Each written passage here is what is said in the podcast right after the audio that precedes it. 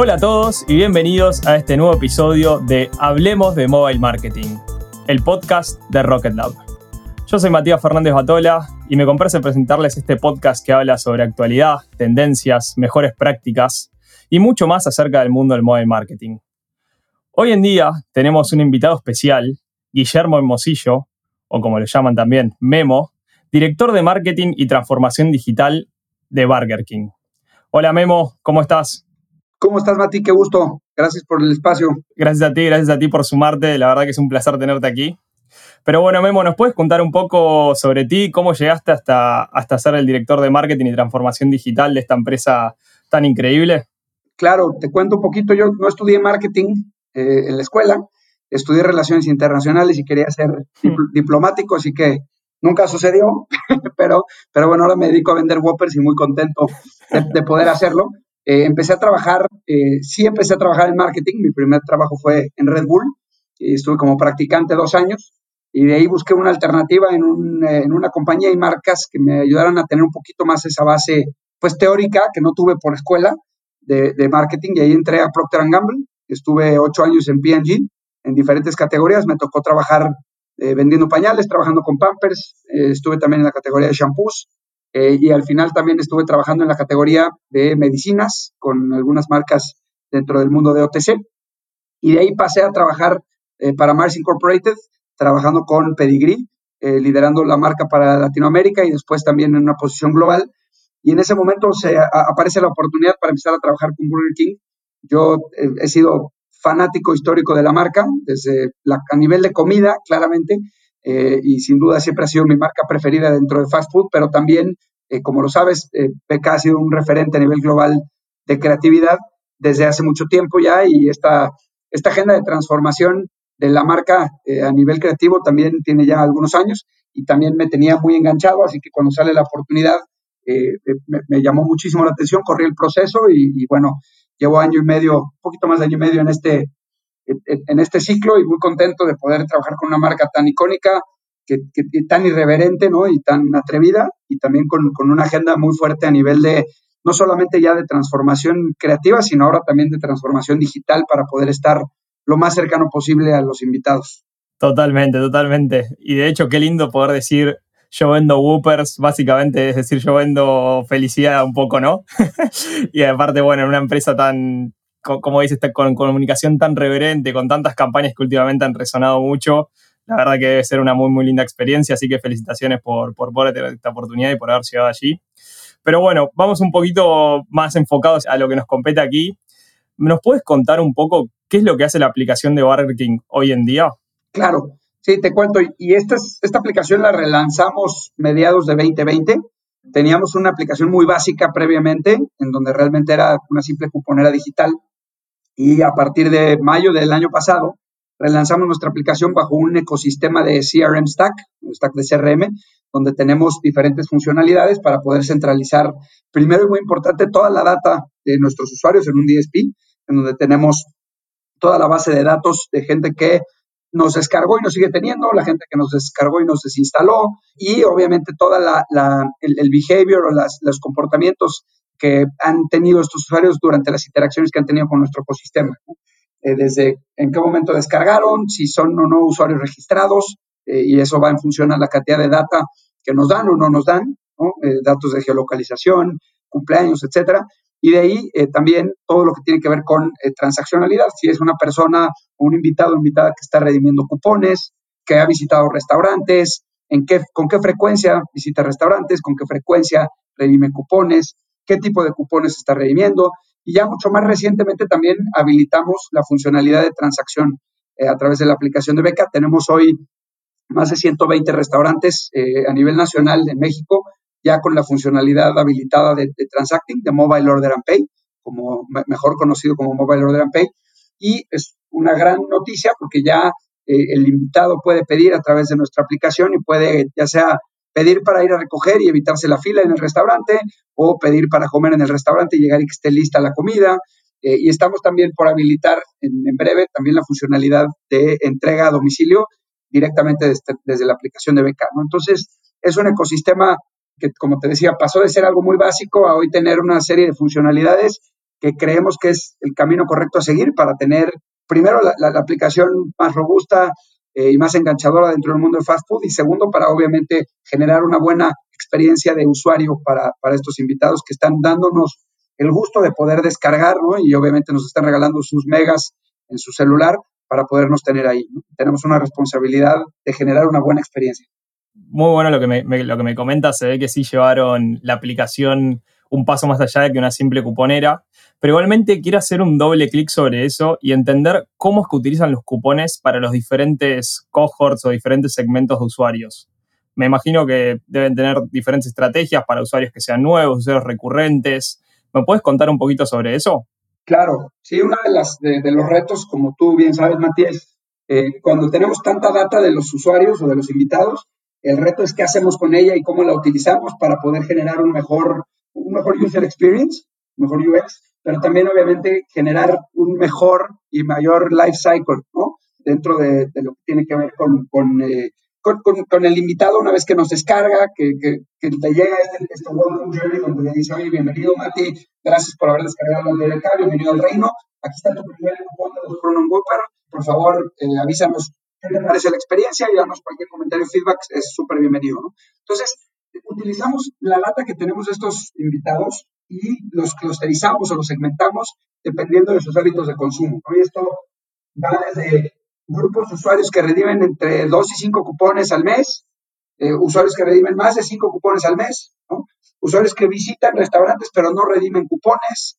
Eh, y hay diferentes características en donde literalmente estamos segmentando y eh, generando estos cohorts para poder entender quién está, tratar de clusterizar hábitos de consumo, hábitos de transaccionalidad, de visita a restaurantes, etcétera, y poder generar estos diferentes guest journeys y poder eh, enganchar o hacer trabajo de engagement con estos usuarios de manera diferente. ¿no? Si eres alguien que eh, abrió un cupón pero no lo redimió eh, y hay un grupo pues, suficientemente grande de, de usuarios con una, un comportamiento similar, pues evidentemente tenemos una oportunidad de decirte, oye, Mati, ¿qué nos faltó para que redimieras? ¿no? Entonces, déjame, te, te, cuento, si estabas abriendo cupones que tienen que ver con nuestros, nuestras hamburguesas de pollo, déjame, te arrojo un cupón Primero, el, copywriting es importantísimo, tanto a nivel de emailing como a nivel de push. Hemos identificado que eso mueve la aguja fuertísimo en cuanto a open rate. Si eres, o sea, si haces un push más largo y, menos, y más rebuscado, la gente se pierde y no necesariamente tienes un open rate tan alto.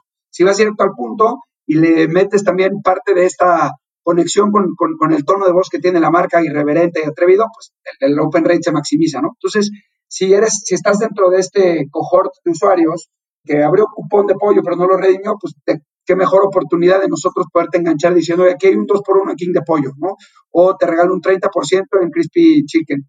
Eh, y, y, este es el tipo de cosas que podemos hacer si dedicamos tiempo a hacerlo o podemos dejar pasar porque la cantidad de data recibida o disponible es, es, es incalculable, ¿no? Entonces, buscamos a tu pregunta poder enganchar de manera diferente y hablarle de manera diferente a estos invitados para poder entender cómo reaccionan. Estamos aprendiendo también y tratando de, en este viaje de aprendizaje, hacer mejor cada vez las cosas y la experiencia para el usuario y generar un mejor viaje dentro de nuestra plataforma y también, obviamente, transaccionalidad.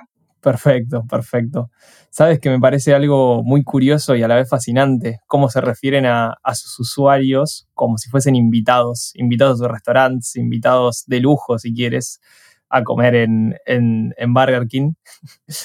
Pero bueno, más allá de eso, me, me, interesa saber, bueno, tú has mencionado muchos análisis que realizan, muchas estrategias que ejecutan luego de esos análisis. ¿Nos podrías compartir qué herramientas son las que utilizan para, para hacer este tipo de análisis y para poder ejecutarlas de manera correcta? Claro, Mira, es una muy buena pregunta y de hecho está enraizada completamente en la estrategia que seguimos de CRM porque como te comentaba es un stack, ¿no? Y hay, dos, generalmente hay dos prácticas comunes. O vas con un solo jugador que, con el que haces el ecosistema completo, o tienes un, un esquema de stack, como ya platicábamos, donde buscas tener diferentes partners o proveedores para diferentes tipos de funcionalidades. ¿no? Nosotros optamos por ese camino. Como marca, estamos replicando el modelo que, se ha codificado muy exitoso en Beca Norteamérica, y buscamos trabajar con diferentes partners para diferentes funcionalidades. Todo mi DSP y todo lo que tiene que ver con data y centralización de la misma, lo hacemos con eh. Y ellos son nuestro partner con el que estamos trabajando para poder concentrar la mayor cantidad de datos posibles, no solamente de, de, la aplicación móvil, sino también de todo el ecosistema digital y toda la compra de medios programática y de performance marketing. Después tenemos como plataforma de analytics para poder eh, medir los principales KPIs y los principales eventos que suceden dentro de nuestra aplicación. Llámale descargas, eh, on installs, porcentaje de usuarios registrados y, toda esta gama de, diferentes hipótesis que buscamos probar todo el tiempo para poder entender quién está haciendo qué eventos y hasta qué pedacito del funnel de conversión llegó. Eh, utilizamos Amplitude son nuestros partners y socios comerciales para todo lo que tiene que ver con Analytics y la verdad es que es una herramienta que integra eh, muchas funcionalidades. Es, es incalculable la cantidad de opciones que puedes eh, calcular, aterrizar y literalmente medir dentro de Amplitude, ¿no? Entonces, a veces es hasta un poquito abrumador de la cantidad de funcionalidades que tiene, pero es, es muy, muy productiva la herramienta. Después tenemos Brace para poder hacer engagement. Con Brace medimos, también tenemos la oportunidad de medir, obviamente, usuarios mensuales activos y uninstalls, pero principalmente utilizamos a Brace para eh, un trabajo de engagement. ¿Qué hacemos con ellos? Push notification, eh, estrategia de, in-app messages eh, y también todo lo que tiene que ver con email marketing. ¿no? La, cantidad de funcionalidades que ofrece Brace en este frente es también muy, muy positiva y muy sólida. Y con ellos tenemos la oportunidad de crear como se llama dentro de su plataforma, Canvases, que tiene que ver con todo este viaje de usuario, ¿no? ¿Qué pasa si Matías entró, descargó la aplicación, se registró, pero no rendió ningún cupón? Ok, perfecto. El árbol de decisión me arroja que entonces, después de dos días, si no ha habido ninguna transacción, le podemos enviar a Matías un eh, push notification recordándole que tiene disponible su 2x1 en Whopper y que no lo ha usado. Si después de eso no funciona, podemos hacer un follow-up después a través de email marketing diciendo, oye, eh, probablemente no hayas abierto tu aplicación, te damos este cupón email based para que puedas ir redimas en, la, en el restaurante sin necesidad de tener que abrir tu app si es que eh, tienes alguna complicación. Y, básicamente con Brace hacemos todo este ecosistema de engagement en donde vamos generando diferentes canvases o diferentes estrategias para poder hablarle de manera diferenciada a los usuarios. También tiene una cantidad de funcionalidades increíbles para hacer A-B testing. ¿Qué pasa con Brace? Puedes pilotear tres o cuatro eh, push notifications con un copy diferente cada una y entonces eh, haces el setup para que mandes, no sé, el 5% al 5% de tu población, el push A, al 5% de tu población el push B, eh, al otro 5 el C y el restante porcentaje se va al push notification que tuvo el mayor open rate. Entonces la cantidad de, de funcionalidades que tienes para poder maximizar este ecosistema y poder hacer A-B testing para entender cómo hablarles de manera más enganchadora también es muy, muy positiva. ¿no? Eh, después tenemos Radar para servicios de geolocation. Con Radar hacemos, tenemos geolocalización habilitada y tenemos geocercas en todos nuestros restaurantes y también ha habido veces que hemos hecho algunas locuras con campañas de CRM donde geolocalizamos eh, algunos otros lugares, eh, incluso hemos geolocalizado Burger Kings abandonados. Muy bueno. sabes que nos encanta reírnos de nosotros mismos, si no, si no creo que no seríamos eh, Burger King. Pero nos encanta, pues, casi que auto, auto burlarnos, ¿no? Y, claramente, pues, es, es, una realidad que ha habido becas que no han funcionado, ¿no? No todos funcionan. La mayoría sí, hay algunos que están abandonados y ¿qué hacemos? Pues en Halloween, por ejemplo, hemos geolocalizado estos becas abandonados y hemos invitado a los usuarios a, a perder el miedo y a visitar estos becas abandonados y entre más te acerques al beca, mayores eh, cupones te voy a arrojar, pero solamente se abren y se habilitan estos cupones si es que tienes ahora sí que las agallas de, ir y visitarlos. Y por último tenemos a, a, Branch, ¿no? que con Branch hacemos attribution y es todo lo que cierra la pinza, ¿no? ¿Cómo le hacemos para poder identificar cuáles son esos vehículos de digital media que nos están entregando el mayor volumen de descargas, ¿no? cuál es el CPI óptimo y poder optimizar de manera continua y sistemática nuestra pauta digital, tanto a nivel de descargas como a nivel de redenciones de cupones y otro par de eventos que medimos. Entonces, con, Branch cerramos la pinza y hacemos attribution. Espectacular. Herramientas muy potentes por lo que veo y como era de esperarse de Burger King utilizándola de la mejor manera. Me reía mucho de, la campaña que mencionabas de, los Burger King fantasmas abandonados. Eh, me parece una idea increíble. La creatividad que tienen en esta empresa es, es algo que para mí supera las expectativas. Siempre siempre me parece muy, muy loco y muy, muy divertido. Así que nada, felicitaciones por eso también.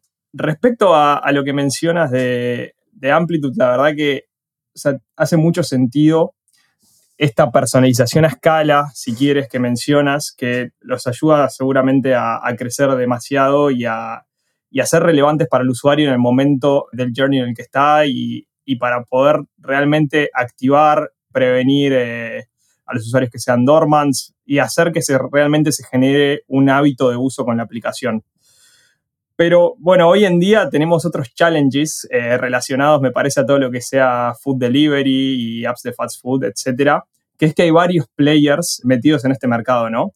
¿Cómo es que hacen para convivir una app de fast food como es Burger King con las apps de food delivery que aglomeran un montón de oferta gastronómica en un solo lugar y que tal vez a veces resultan convenientes para los usuarios porque encuentran mucho, mucha diversidad de, oferta, digamos, en un mismo lugar. Claro, pues bueno, es un, es un reto sin duda porque tenemos que coexistir, ¿no? Yo creo que no es una carrera de competencia. Al final vamos a tener siempre que vivir con Rappi, con Uber. En México tenemos también otro jugador que se llama Didi. Y los tres están haciendo las cosas muy bien. La verdad es que también la pandemia potenció muchísimo estas aplicaciones. Es una realidad nadie lo puede negar, y claramente nosotros queremos tener un ecosistema balanceado, ¿no? Vamos a, queremos y estamos apuntando a seguir teniendo transacciones, usuarios y tickets a través de estas aplicaciones. ¿Por qué? Porque hacen, una muy, hacen un muy buen trabajo de user acquisition. Es una realidad que, que la cantidad de, de, inversión que ellos tienen para poder generar acquisition de usuarios es brutal, ¿no? Y al final tienen también mucha cobertura geográfica, y han hecho un muy buen trabajo y de hecho son socios comerciales con los que nos encanta trabajar. Ahora, también existe ese invitado que le gusta vivir la experiencia y pedir directamente a través de BK. O sea, hay, hay, hay, de todo y queremos que debemos estar en ambos ecosistemas, tanto en, las plataformas terceras como tener una, experiencia propia, habilitada de manera, eh, lo más, de, de, manera más enganchadora en donde podamos ofrecer beneficios y valor agregado, llámale loyalty, que estamos también trabajando para poder eh, implementar loyalty de cara a final de 2021. Y al final también una diferenciación en cuanto a promos, precios y demás que nos ayude a poderle dar más razones a los invitados para que transaccionen con nosotros. ¿Qué pasa con, con esta coexistencia? El usuario promedio de Uber Eats o de Rappi, sin duda va a estar transaccionando y de pronto pedirá beca, pero también un día puede antojarse de comer comida japonesa, ¿no? O comida china o mexicana, lo que sea, ¿no? Puede pasar, y es más, pasa todo el tiempo. Ahora también existen estos usuarios más leales que quieren tener una relación más estrecha con nosotros y tenemos esa responsabilidad de generar un buen user experience y también eh, un ecosistema que nos habilite una entrega igual o mejor que la que existe con un tercero. Perfecto, perfecto. Sí, sí veo que aquí el objetivo en realidad es poder ofrecerle la comida de Burger King al usuario que lo necesita en el momento que lo necesita, sin importar por dónde, por dónde se, lo, se lo entregue, digamos, o por dónde lo pida. Así que está claro que, ese es uno de los approaches que veo que me estás comunicando. Y me parece espectacular porque, como dices, no creo que ninguna de las dos aplicaciones, ni las propias de los fast foods, ni las de delivery vayan a ningún lado, por lo menos en el futuro cercano. Pero bueno, ya que estamos hablando de futuros cercanos y lejanos, vayamos a un poquito de futurología. Quiero aprovechar que te tengo aquí como gerente de transformación digital de Burger King. Te quería preguntar, a futuro, ¿qué ves que, se va a hacer como, que se va a usar como un nuevo canal de innovación, digamos, para Burger King por fuera de lo que es la app hoy en día? Claro, aquí traes un, punto súper relevante, Mati, creo que es, eh, ¿qué estamos viendo? Estamos viendo que el ecosistema digital es gigantesco, ¿no? Y obviamente nosotros nos gusta mirarlo desde un punto de vista de una pirámide, ¿no? En, el tope de la pirámide, en el, en el pico de la pirámide está nuestro mobile app y básicamente esa población de usuarios que está en esa sección de la pirámide, sin duda tiene más chances de generar mayor volumen de transacciones. ¿Por qué? Porque tienen una conexión y una relación más estrecha con nosotros, nos están regalando esos megabytes en su celular y tenemos la oportunidad de poder estar conectando con ellos y con ellas de manera consistente, continua y diferenciada, personalizada, si quieres. Ahora, ahí no se acaba la pirámide, existe todo el resto de un ecosistema donde la población incluso, eh, la población alcanzable es mayor que la que tienes en tu app y tienes que estar presente también ahí.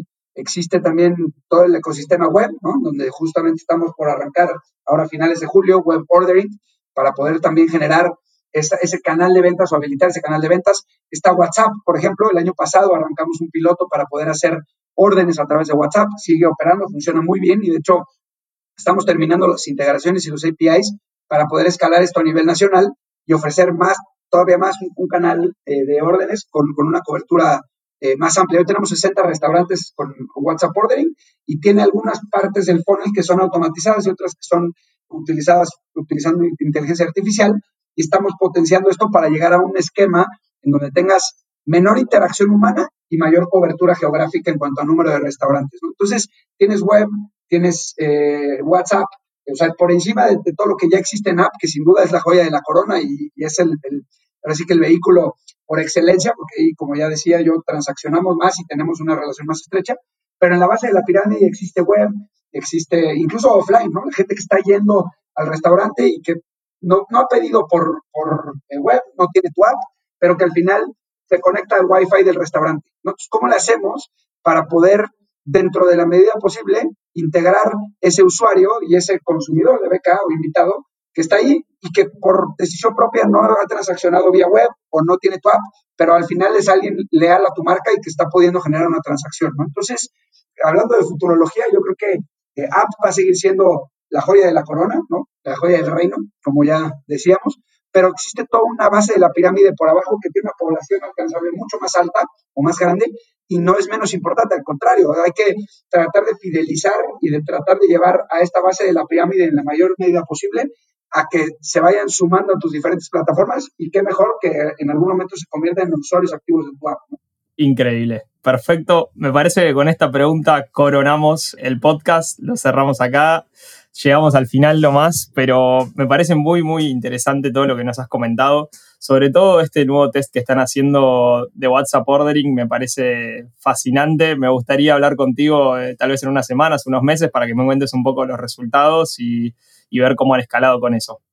Así que nada, Memo, te agradezco mucho por haber participado. Muchas gracias por, por estar aquí. Un saludo grande. Gracias, Mati. Un gusto haber compartido con ustedes eh, te invito a que pases a buscar una Whopper hoy más tarde o a más tardar mañana y me digas qué tal te fue y ojalá podamos platicar pronto.